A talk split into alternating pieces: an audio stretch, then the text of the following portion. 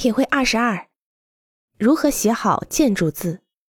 写好建筑字，写好建筑字要遵循几个原则和技巧：一、清晰连贯最重要；二、利用辅助线，无论是真实的还是想象的，以此来保证字体的均匀一致；三、所有的笔画都应该在首尾加以强调。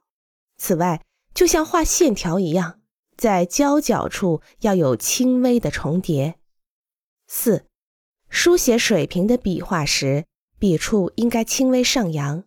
如果往下，你的字体就会显得无精打采。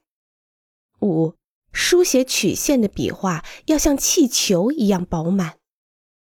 六，要特别注意字母间的间距，比如说 e。它和 a n 相接的时候，所需要的空隙就要比 s 或 t 相接的时候要大。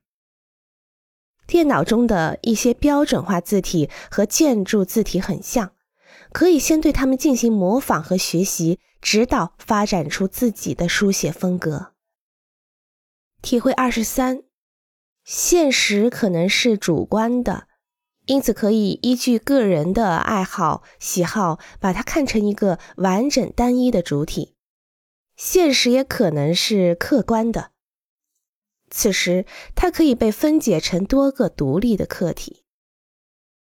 坚持客观性是科学家、技术人员、机修工人、逻辑学家和数学家这类人的本分，而主观性表达则是艺术家、音乐家。神秘主义者和自由思想家们的工作背景。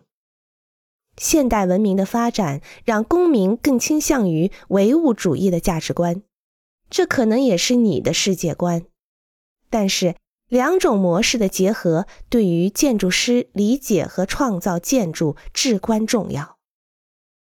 罗伯特·皮尔西格的《万里禅游》中说：“科学家用持续并且连贯的假设。”去研究那些支离破碎的事物，而艺术家则只会用支离破碎的思想来表达那些持续连贯的事情。《万里禅游》中文书名为《父子的世界：对价值观的探索》，由黄兴翻译，中国友谊出版公司一九九八年出版。大家可以找出来阅读。